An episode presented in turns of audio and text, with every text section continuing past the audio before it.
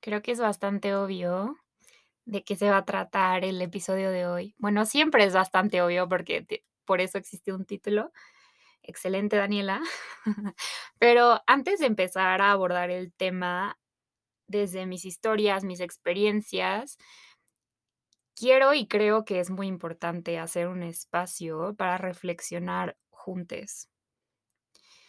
Y antes de entrar de intensa, como casi, casi todos los episodios, y preguntarles cuál es la definición de pareja o cuál es su concepto detrás de esto, quiero irme un poquito más atrás y pensar desde un lugar un poco más profundo y más intenso, de alguna manera. Porque así funciona mi vida, ¿ok? Entonces, empecemos. Reflexionemos. ¿Cuáles son las referencias de pareja con las que creciste desde que eras un bebecito hasta los años que tengas ahorita?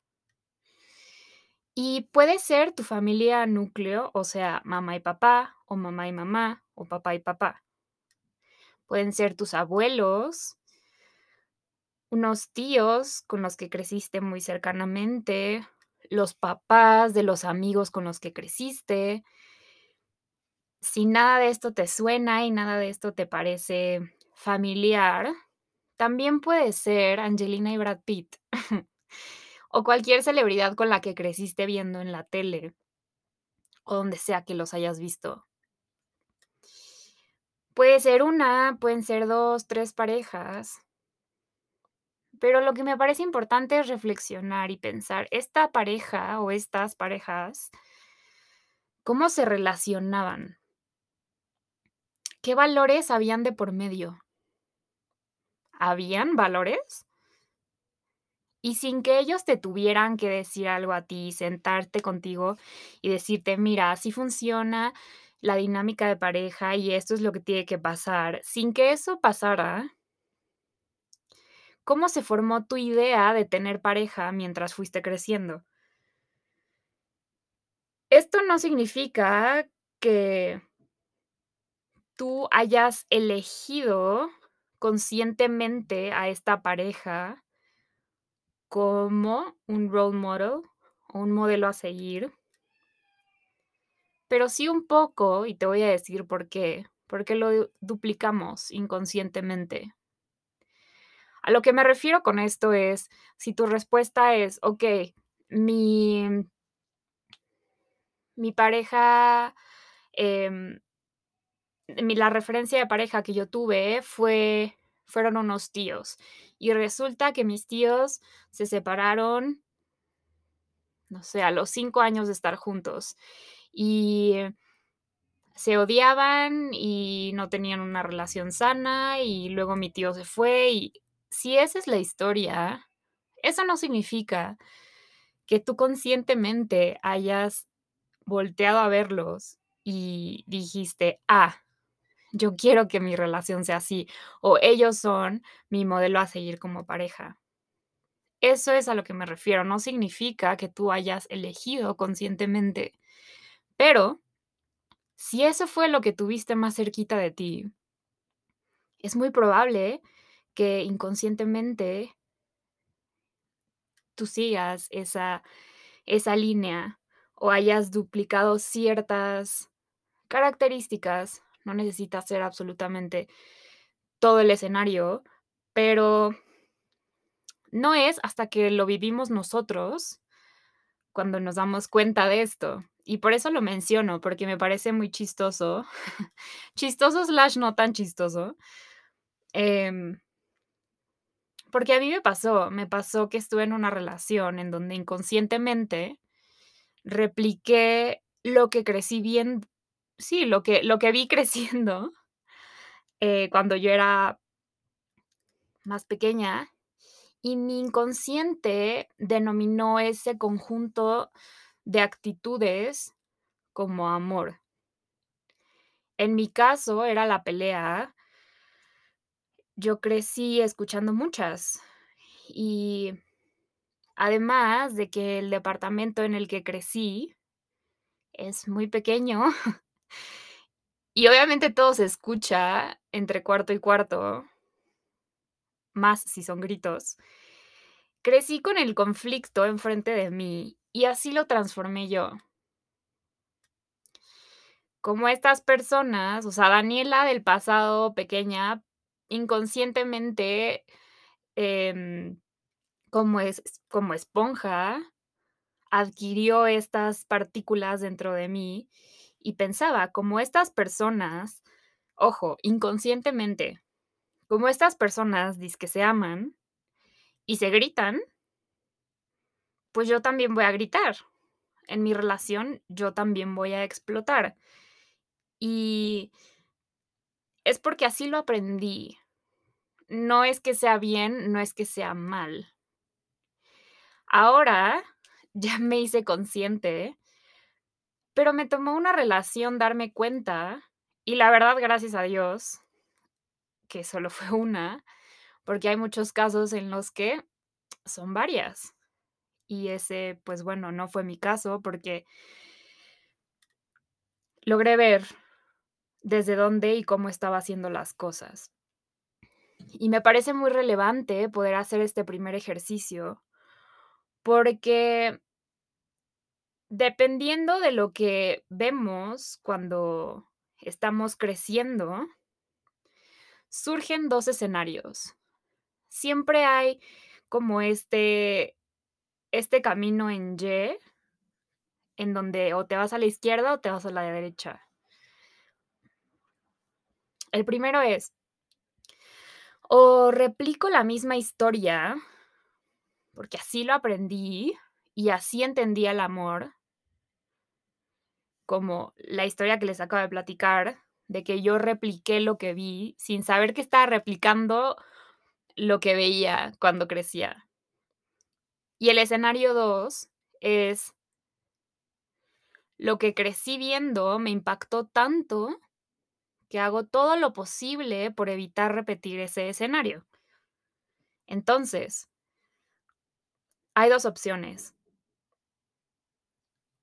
O replicas la misma historia porque así lo aprendiste, porque así entendiste el amor.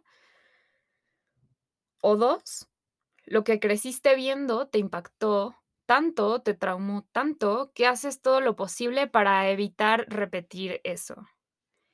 Y te vas al otro extremo. A mí me pasó esto. Mis papás me tuvieron. Yo era una bebé cuando se deciden separar. Mi papá fallece cuando yo tenía ocho años y mi mamá se vuelve a casar y se vuelve a divorciar. Y desde todo esto que les estoy platicando, yo empecé a obsesionarme con o sea, es que quiero que sepan que cuando digo obsesión, lo estoy diciendo con cara con cada poro de mi cuerpo. Me obsesioné con esta idea de tener una familia grande, porque, ojo, otra cosa fuera de todo este tema de los papás. Yo tengo 2 hermanos y entre yo soy la de en medio, entonces mi hermano, el de arriba, me lleva 7 años de diferencia, y mi hermano, el de abajo, me yo le llevo 7 años de diferencia. Entonces, súmale eso que creo que no tengo primos, o tengo súper contados primos de mi edad. Y con mis hermanos, apenas en estos momentos, as we speak, O sea, apenas ahorita, mis 24 años de vida, estamos en esa sincronía de poder estar en la misma página. Y después de conocernos toda una vida, obviamente el amor incondicional empezó desde el día uno. O sea, no significa que yo diga, ay, mis hermanos no los amo. No, el amor es incondicional y el amor ahí estuvo toda la vida. Pero el poder coincidir en intereses, en temas para platicar y convivir, convivir, no jugar Smash ni jugar Mario Kart, fue mucho tiempo después. Entonces, como decía, con toda esta acumulación de factores, desarrollé esta obsesión enorme de querer, uno, tener una pareja para toda la vida y comprometerme a esta complicidad de estar juntos obviamente dentro de las posibilidades, ¿no? Y 2, a tener una familia grande. Siempre, obviamente esto ha aplicado solo, o por lo menos así lo pienso yo, solo aplica el tener una familia grande. Si tengo el dinero suficiente para que todos mis hijos, mis futuros hijos puedan tener una buena vida, educación, viajes en familia y que no les falte nada. Pero llegué a pensar en algún momento querer tener 5 hijos. Mínimo.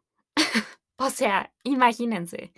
Y ahorita por las circunstancias en las que se encuentra el mundo, la verdad me la estoy pensando un poco mucho más. Y cuando llegue el momento de tener hijos, pues lo voy a pensar otra vez y lo voy a decidir. Lo que quiero explicar con esto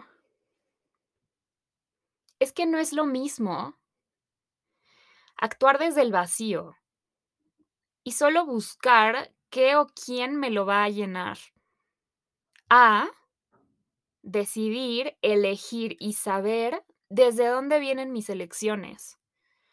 Porque cuando elijo, tengo los ojos abiertos y sé por qué quiero eso que quiero y desde dónde viene esa elección. Ahorita tengo 24 años de vida, el 16 de julio tendré 25 y creo que mis relaciones han sido como el gran promedio, y a lo que me refiero es no sé si alguien más, pero yo he escuchado mucho esta no sé si es teoría, pero este tema de que todos tenemos 3 todos pasamos por 3 tipos de parejas. La primera es la de la niñez, la de la manita sudada, le decimos en México, cuando cuando las 2 personas dentro de esta pareja, em, pues son muy pequeños, todavía no saben lo que quieren, y esa fue mi primer mi primer amor. Creo que fue de los 15 a los 18 años. Duré 3 años, fue una vida, pero sí era un poco más, em pues tierno, como más inocente, esa es la palabra. Fue un amor más inocente, un amor más, no sé qué es lo que quiero, pero te quiero a ti, tú y yo siempre. Em, un amor muy bonito, pero justo, yo tuve eh, esa esa fue mi primera relación. Luego la segunda, les digo que esto es como una teoría, búsquenlo en Internet, la verdad no sé si tenga nombre, pero lo he escuchado bastante. Em, se supone que la segunda pareja de la vida es esta pareja que te rompe, que te deja una lección y que la sufres, pero cuando sanas, eh te quieres a ti mismo y así. Bueno, me pasó exactamente lo mismo, eh, con mi segunda relación. Y la tercera es como que dicen que es como la pareja, como ya con quien te vas a encontrar y con quien vas a hallar, eh, proyectos en común para un futuro. Y pues ahorita estoy en mi tercera relación seria de noviazgo, y no podría decir que mi novio actual sea el amor de mi vida, es algo que me da mucha risa, porque me preguntan cuando empezamos a hablar sobre estos temas del amor, que si yo creo en todo este tema de el amor de tu vida, etcétera.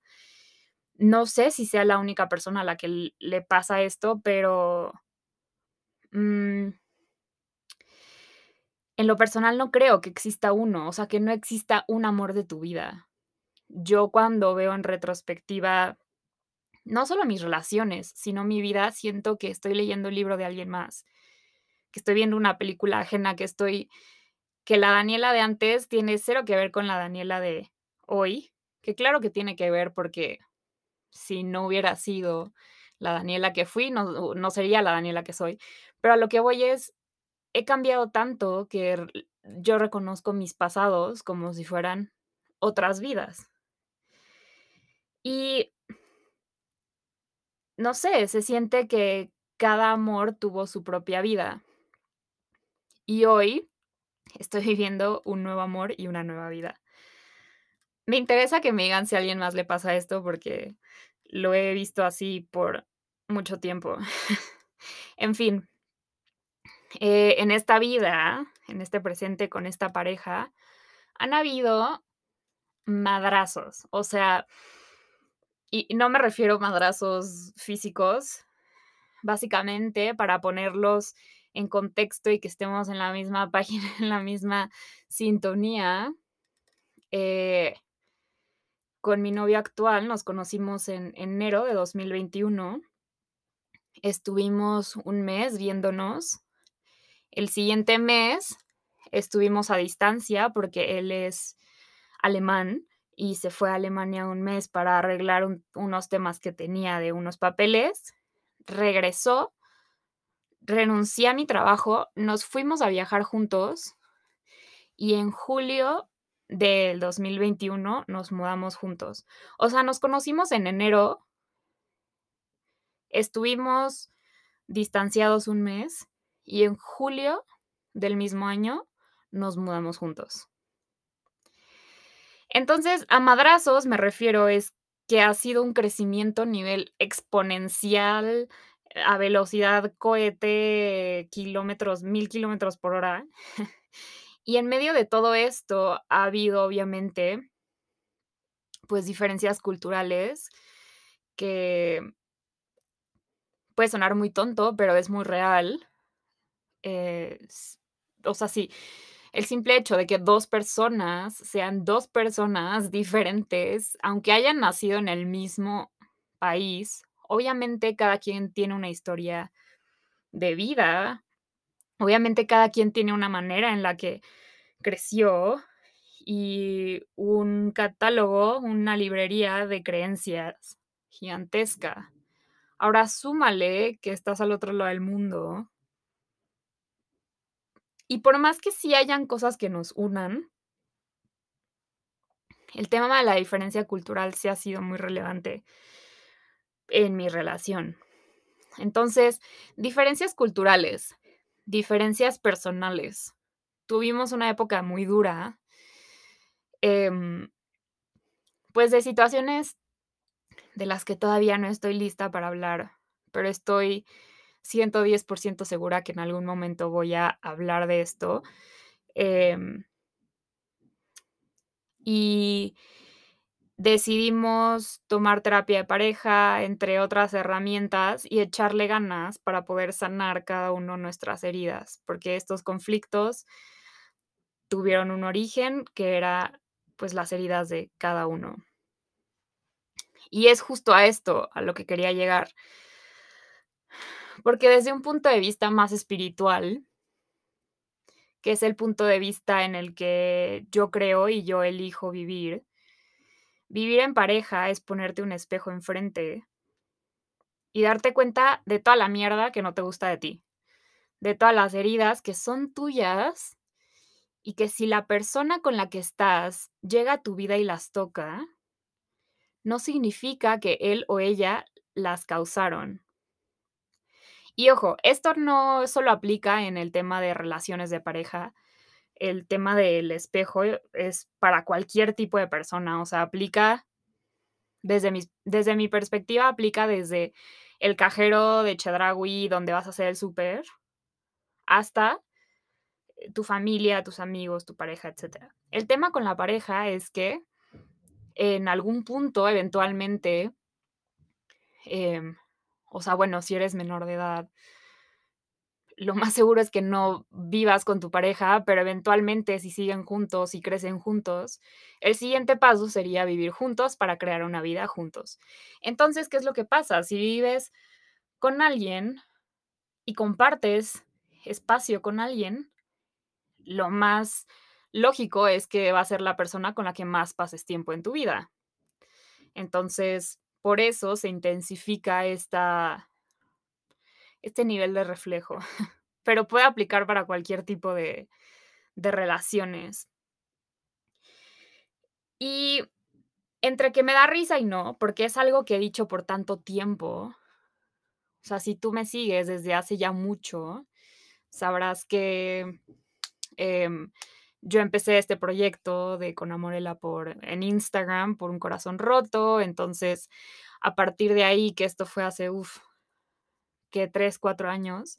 A partir de ahí empecé a hacer mucha introspección y empecé a sanar muchas heridas, y me di cuenta que que no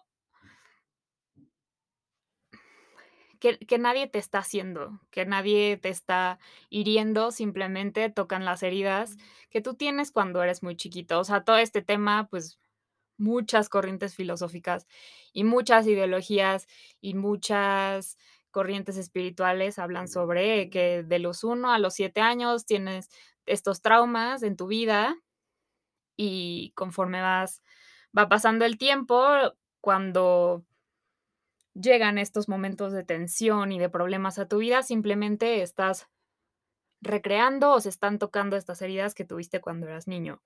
Entonces, todo este tema lo empecé a trabajar después de este corazón roto, y lo que estaba diciendo es que es justo algo que he dicho por tanto tiempo, y he hablado por tanto tiempo, y he creído por tanto tiempo. Pero como todo, la teoría siempre va a ser mucho más fácil que la práctica. Y obviamente he mentado madres, y obviamente he querido huir de eso que me duele en la relación actual. Pero una vez que ya sabes que tu mente entiende que nadie te está haciendo, se vuelve más difícil irte. Porque si te vas, va a llegar tu ex con disfraz de otra persona a repetir la misma historia hasta que decidas aprenderla. Y bueno vivir con otra persona ha sido también otra experiencia por sí sola. Como ya les dije, creo que ya voy a ir este julio va a ser 1 año de que comparta hogar con alguien y que esté en proceso de crear un hogar con alguien. Y he tenido muchísima suerte en ese aspecto, la verdad siento, porque mi novio es una persona muy abierta a la posibilidad, y es una cualidad a la que yo le pongo mucho peso, porque para mí también es importante eso. Yo también me considero una persona muy abierta a la posibilidad, muy abierta a que existen otros puntos de vista que no son míos, y poder verlo desde otro ángulo. Y entonces, no existe el blanco y el negro. Y poder encontrar un tono de gris que nos acomode a los 2 nos nos ha sido muy fácil de de hacer en temas de convivencia, eh, en casa, en temas de cómo organizar la ropa, cuándo lavar, cuándo ir al súper, cuándo o sea, todos esos temas administrativos de un hogar, em, no han sido ningún problema y han sido muy fáciles de llevar. Y estoy muy agradecida por eso, la verdad. Como consejo a alguien que me esté escuchando, que ande en búsqueda de tener pareja es 100% primero hacer este ejercicio del principio. Si te interesa vivir en pareja, ¿qué estás buscando? O sea, si tú en este momento dices: "Yo quiero tener novio, yo quiero tener novia, yo quiero tener novie", ¿qué estás buscando? Mm, otra vez, o sea, no hay bueno, no hay malo. Si estás buscando solo compartir 1 año de tu vida con alguien, adelante, lo puedes hacer. Y seguramente hay alguien en este planeta que también esté buscando lo mismo que tú. Si quieres no tener nada serio, adelante, búscalo, pero tener claro qué estás buscando. Porque como yo les decía, o sea, yo en algún punto, yo sabía que quería buscar a alguien con quien construir una vida para siempre. Otra vez, paréntesis, dentro de lo posible. Eh, dentro de lo que está en mi control. Pero para saber para qué y por qué estás buscando eso Creo que es supervital. Y también poder subrayar lo que es importante para ti, buscar esas cualidades que tú tienes, porque, ojo, muy bonito y muy fácil pedir y pedir a alguien que sea así, así, así, así. Pero, si la neta tú no tienes esas cualidades, ponte a trabajar en ti mismo primero. Entonces, em, estaba diciendo, sí, poder subrayar lo que es importante para ti, así con negritas y con marcador amarillo potente buscar esas cualidades que tú tienes y que te importan en alguien más. En mi caso, para ponerles un ejemplo, no necesita ser el gran la gran cualidad, o sea, no es que me despierte y que toque piano todas las mañanas, o sea, no, que que toque la sinfonía de Beethoven. No me refiero a eso. Les voy a contar un ejemplo. Em, a mí me gusta cocinar. Me gusta mucho cocinar y disfruto mucho el proceso.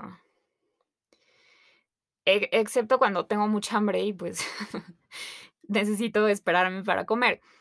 Pero en realidad disfruto mucho el proceso de cocinar, de lavar la verdura, la fruta, cortar, em cocinar, sazonar, todo ese tema me gusta y también se me da muy fácil. Em no me gusta medir la comida, o sea, como usar medidas. Todo lo hago como a mi criterio, pero me sale muy bien.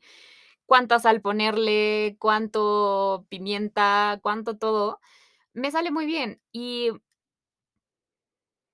como ya decía, me me disfruto el proceso, es algo que que me gozo, me pongo música y y me concentro, intento ponerle toda mi intención y ponerle todas mis ganas, porque es algo que me estoy haciendo para mí, para nutrirme, para, nutrir mi cuerpo.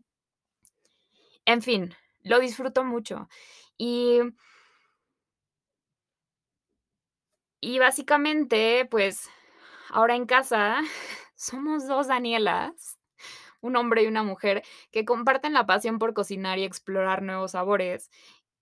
Porque así como yo lo disfruto, también él lo disfruta, y ahorita es un espacio, un tipo de ritual para los 2 em, poder decidir qué vamos a cenar hoy, qué vamos a cocinar hoy.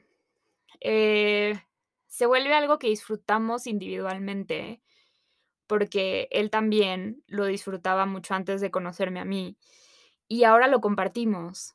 Y para mí es importante, porque no me imagino por ejemplo, buscando a alguien y estando con alguien que quiera pedir pizza todos los días. Para mí es algo que es importante, es un valor importante, y la comida es algo que importa en mi vida. Entonces, poder encontrar estos estos pequeñas cositas que a ti te gustan y que forman parte de lo tuyo, para poder compartirlo con alguien más. Entonces, eso, encontrar intereses en común que disfruten y los haga crecer. Esto no significa y esto es bien importante, porque yo antes sí pensaba eso.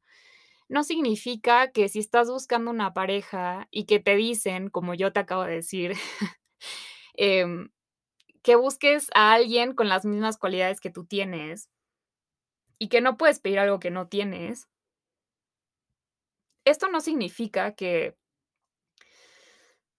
que la pareja que tienes que buscar tiene que ser idéntica a ti, que todos sus gustos deben ser iguales, y que escuchen la misma música, y que hayan estudiado la misma cosa, y que les gusten las mismas series de Netflix, y que, o sea, no se trata de eso. Porque de pronto tener diferentes intereses, totalmente creo, y esto lo puedo firmar en donde sea, creo que puede ser algo muy positivo para co-crear.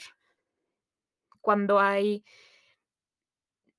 mm, pues, no sé si polos opuestos, pero cuando hay diferentes intereses, es una buena oportunidad para para ir como construyendo algo en conjunto. Y esto es oro. Cuando algo se pone incómodo no señalar al otro. No verlo como que la otra persona te está haciendo, te está gritando, te está diciendo, te está causando estas emociones.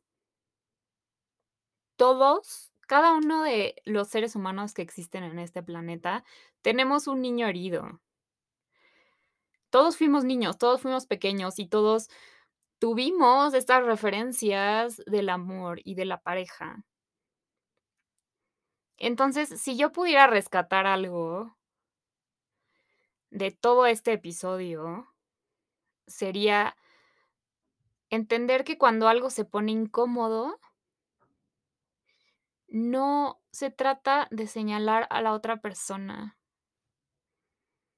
sino encontrar de qué manera, dentro de lo posible, porque obviamente entiendo que existen diferentes tipos de parejas, diferentes tipos de dinámicas, y hay ciertas dinámicas que es muy evidente que necesitas salirte de ahí. Y que hay mucho daño de por medio, pero dentro de lo posible poder usar esa incomodidad como espejo y sanarte a ti.